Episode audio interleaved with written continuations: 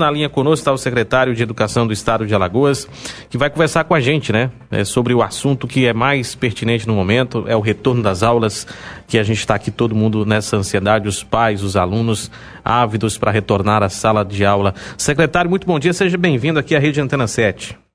Bom dia, Ângelo, prazer grande estar falando aí através de vocês para diversas cidades, diversas rádios do estado de Alagoas e me coloco aí à disposição para prestar os esclarecimentos necessários sobre esse período né, de transição, de volta às aulas é, presenciais na rede pública estadual. Coincidentemente ou não, a entrevista do senhor coincidiu aqui. Ontem o ministro da Educação fez uma, um conclamou né, o retorno das aulas presenciais nos estados e municípios brasileiros. A Alagoas está preparada para esse momento, secretário? Olha, Ângelo, na verdade, ninguém está preparado 100% para esse momento. Né? Como acontecerá uma volta de aproximadamente, só em Alagoas, 180 mil alunos para a comunidade escolar, para a presença dentro das escolas, é evidente que falhas dentro do percurso ainda são corrigidas, porque tudo é muito novo. Isso nunca aconteceu na nossa história, um período em que o aluno ficasse por conta de uma pandemia, de uma doença tão contagiosa, distante do ambiente escolar durante tanto tempo, e agora a gente estivesse ainda vivendo parte da pandemia, mesmo tendo sinais claros de diminuição dos números e ampliação da vacinação, mas isso nunca se viveu. Então, assim, a gente tem discutido muito no Conselho, é, no Conselho Nacional de Secretários de Educação, Alguns estados já voltaram, o que para a gente, por um lado, é extremamente positivo, porque a gente aprende já com os erros que eles cometeram e a nossa chance de errar e deixar é, é, lacunas, ela passa a ser menor, mas o acordo, é, digamos assim, dentre todos os estados da federação é de que até o dia 16 de agosto todo mundo estará retornando. 16 de agosto é a data definida para o retorno das aulas, é isso? É, na verdade, quando se fala nessa pandemia, né, Ângela, a gente não consegue cravar datas com distância. O que a gente está acostumando a dizer é que dia 16 de agosto, próximo agora, é a data muito, muito, muito provável de que a gente possa estar retornando à sala de aula. Eu lembro que em março, ali, abril, a gente entrevistava bastante o pessoal do Sinteal e havia um clamor para vacinação dos profissionais da educação para poder voltar a essas aulas. Todos já estão imunizados? Existe alguém pendente ainda de imunização? Porque a gente sabe que tem a primeira e a segunda dose. Como é que está essa questão da imunização dos profissionais? Olha, Ângelo, Alagoas foi um dos primeiros estados a, a vacinar os profissionais da educação.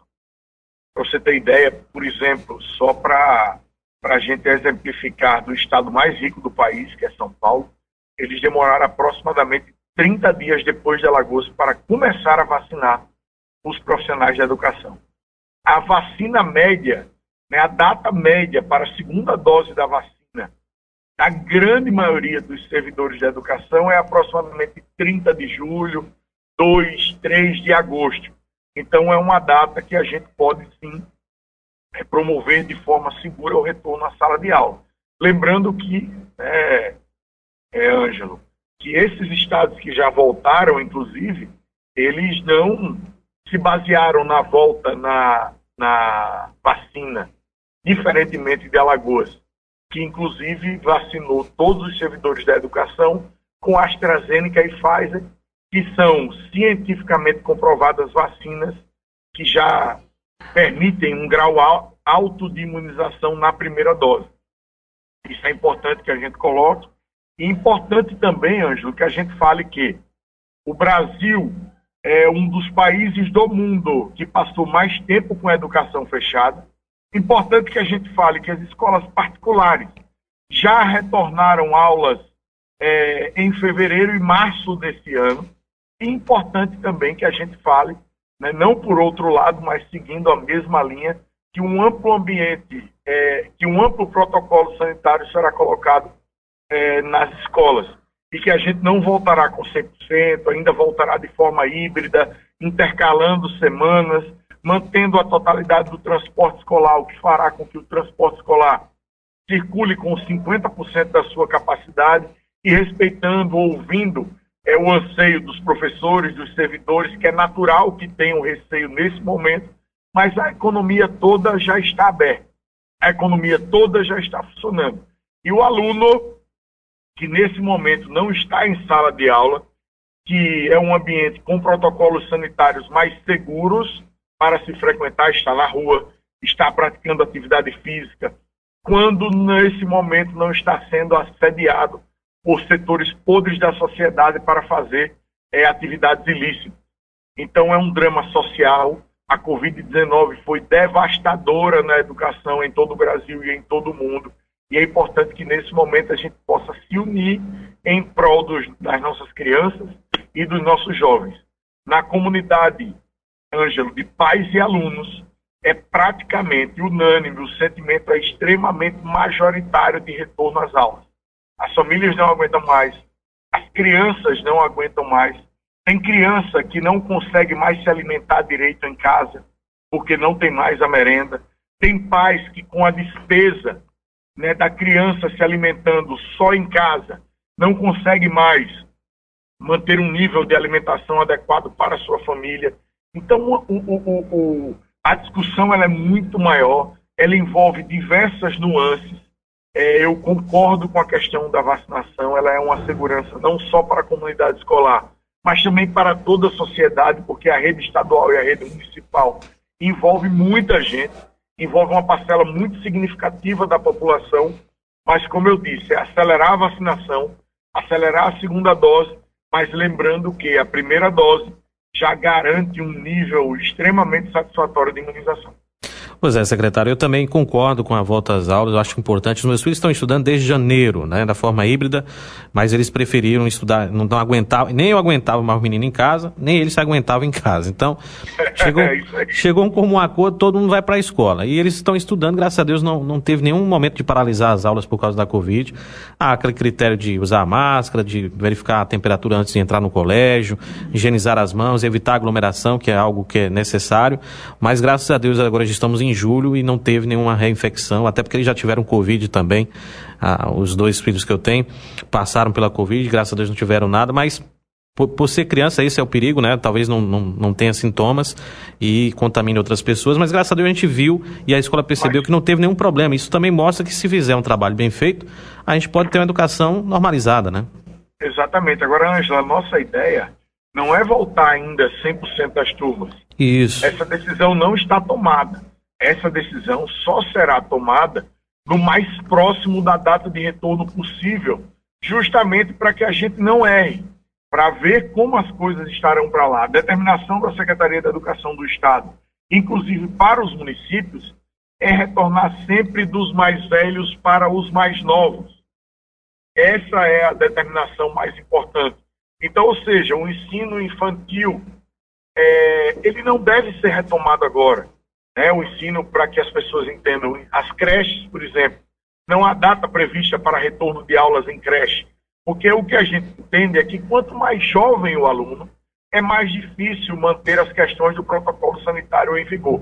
Então, o que a gente tem discutido, e segunda-feira agora é, teve uma reunião na AMA sobre o retorno às aulas, é que a gente possa fazer um retorno gradual dos alunos mais velhos para os alunos mais jovens. Entendi. E é um, uma lógica porque criança é complicado realmente. Daqui a pouco as crianças trocam até as máscarazinhas, né? É verdade. Não tem como. Olha, 8 e 15 secretário, outra questão, transporte, né? O senhor falou aí questão do transporte escolar. É, a gente, eu passo aqui no CEPA, às vezes vejo é, dezenas de ônibus né, parados ali, ônibus novos que foram adquiridos pela Secretaria.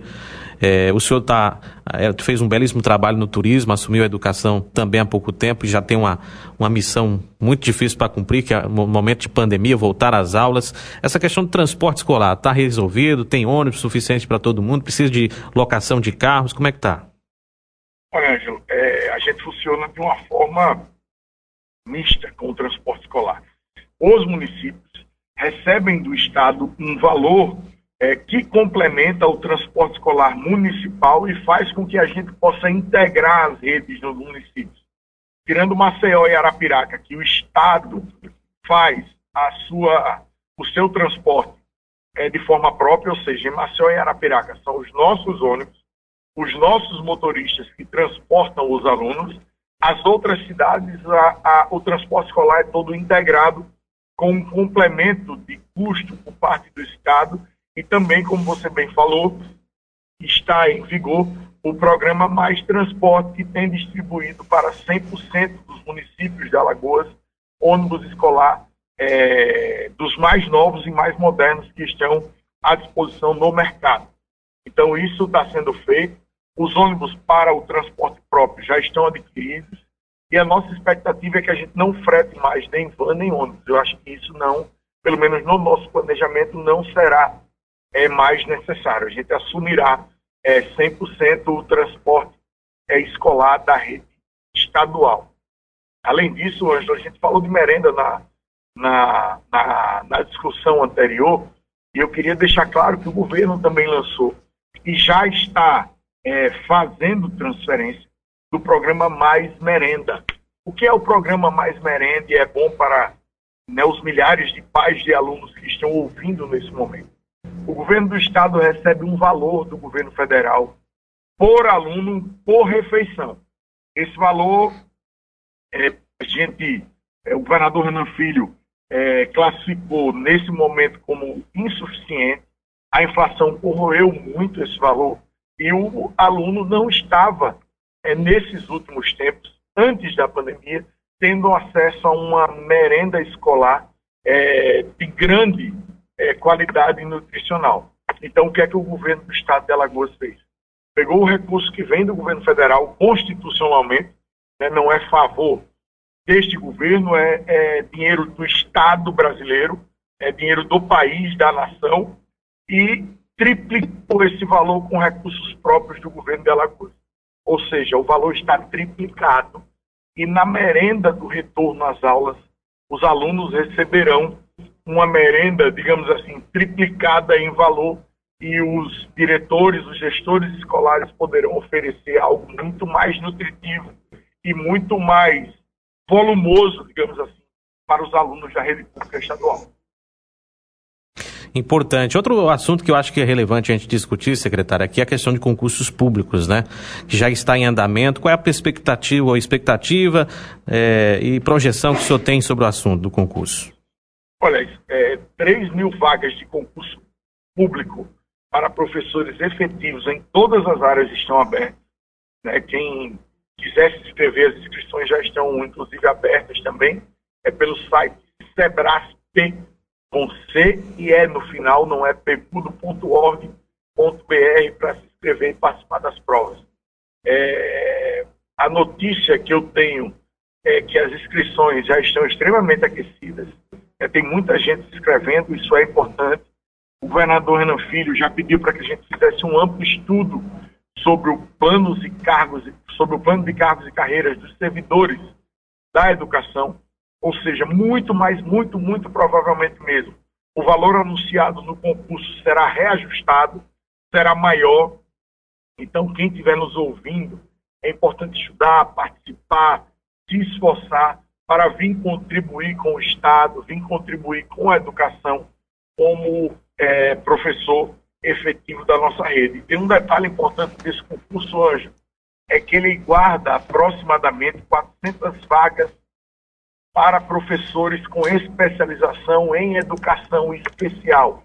Ou seja, Alagoas será um dos pouquíssimos estados no país, acredito que só quatro ou seja, seremos o quinto estado do país a universalizar a presença do professor e, e com, com especialização em educação especial nas escolas, ou seja, o aluno com necessidades especiais, cegos, surdos, autistas, com qualquer outro tipo de necessidades especiais, terá, é, após esse concurso, a presença de um, um, um servidor, a presença de um colaborador com especialidade para atender às suas necessidades dentro do ambiente escolar. Pois é, eu acho importante também esse tipo de profissional, né, que entenda e tenha manejo com esse tipo de criança, o aluno, porque a gente sente muita dificuldade, houve muitos pais, eles reclamam muito disso e o serviço público precisa se renovar. Uma boa atitude nesse concurso, então está aí uma oportunidade para esses profissionais também que têm essa, essa capacitação, né, secretário, de procurar fazer o concurso, porque ah, são 400 vagas, não é isso?